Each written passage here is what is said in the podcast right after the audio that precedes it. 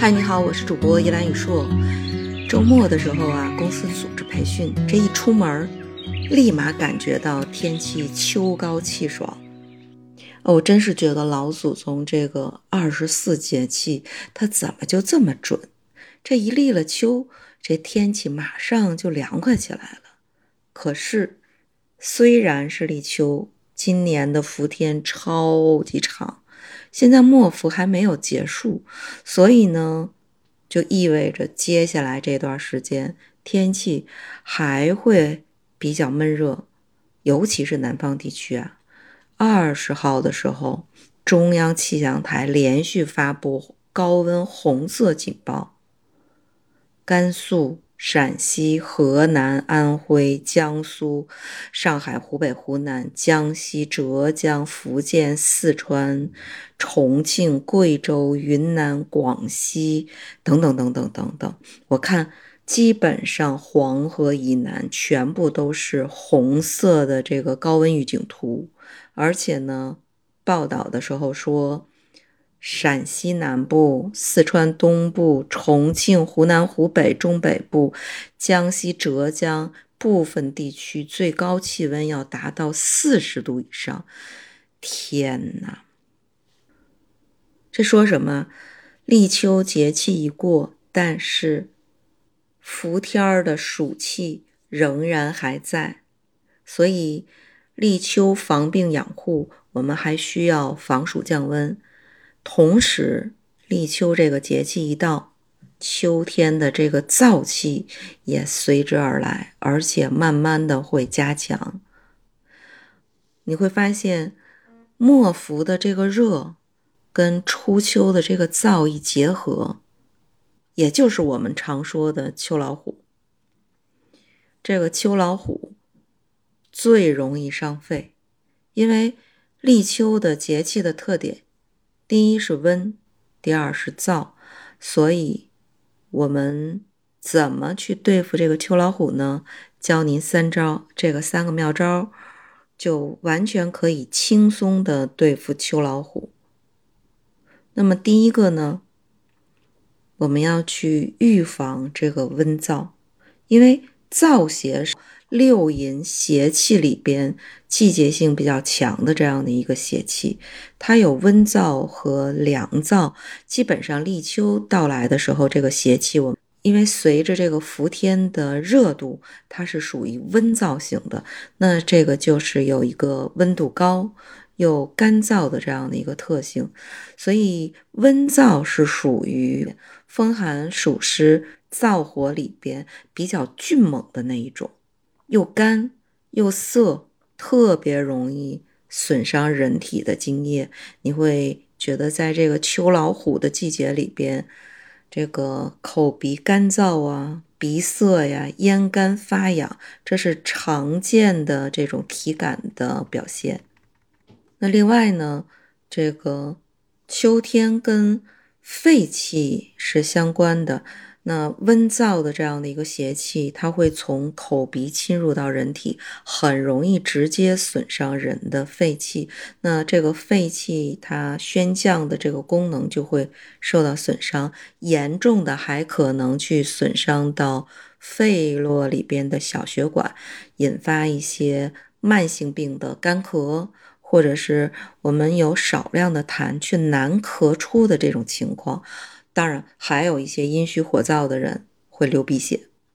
当然，这个时候呢，因为温燥是属于伏天最后的这个季节，很多的是有一些热性的这样的一个表现，因为它是伴着这个末伏的这个天气一同来到的，所以在这个时候呢，我们日常可以选用一些干凉性平的食疗方，清肺润燥、养肺养胃。比如说特别好喝的雪梨百合甜汤、沙参玉竹水，而且呢，如果家里有小孩儿的话，可以配合一些小孩儿推拿的手法做日常的这样的一个保健。那么第二个小妙招。进了立秋，一堆人高喊着贴秋膘啊，要大吃特吃啊！而且职场打工人，他为了缓解这个压力，也特别容易去暴饮暴食。但是要跟大家说的，立秋之后的饮食原则，清补为主，因为前边的这个伏天，尤其是今年的这个伏天，特别特别的热，我们都觉得这个各地的高温让人受不了，所以少不了去找这个雪糕刺客，吃冷饮，吃雪糕，吃西瓜等等等等。贪凉的这种食物吃的会特别多，所以这个脾胃经过这种长夏的考验，已经处在一个超负荷的状态。你再加上这种季节交替的时候，很容易人会出现胃口差、倦怠、乏力这种脾虚的身体的这个表现。所以在初秋的这个时候，你要把长夏损伤的这个脾胃之气要补起来。所以。秋季进补，在这个时间段要以清补为原则，不能用那种滋腻的、不好消化的补益的药食。而这个时候，如果家里有小孩子的话，一定要注意观察小孩子对暑湿残留在体内的这样的一个状态，比如说看一看他有没有大便烂呐。舌苔厚重啊，湿腻呀。如果是这样的孩子，你就要去考虑用一些健脾祛湿的食疗的方法，做一些日常的调理。比如说加一些茯苓片儿去煮粥，以及帮助小孩子健脾，又能够祛湿，而且还能够提高孩子的消化能力，改善胃口。当然啊，如果会小儿推拿的，你坚持去小儿推拿。帮助小儿的这个脾胃做一个强健，那这个呢也是让孩子不增加脾胃负担的首选的方法。那么第三个呢，到秋天的时候，老话讲叫悲春伤秋，秋天黄叶飘零，万物凋零，嗯，难免会有一些这个莫名的悲伤，所以在这个时候。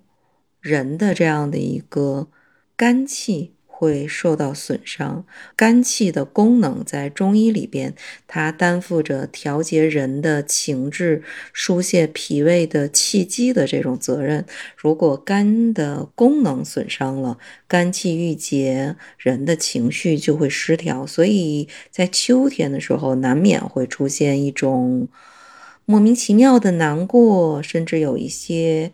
小孩子会莫名其妙的嚎啕大哭，那在这个时候，其实都是因为季节的变化使这个肝气的功能受到了损害，所以呢，也会影响脾胃的正常的气机的升降，甚至影响家里有小孩子的这种消化的功能。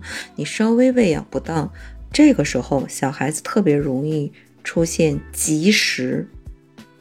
那在饮食方面呢，家长可以适当的增加一些酸的这种食物，减少一些辛辣的食物，比如说像什么山楂呀、葡萄呀、苹果呀，可以适量的给家里的孩子去食用，帮助孩子去养这个肝气的功能。当然需要提醒呢，就是立秋之后的水果呀。大多数也是偏寒的，脾胃虚弱的孩子，适当的用一点点，不要多吃。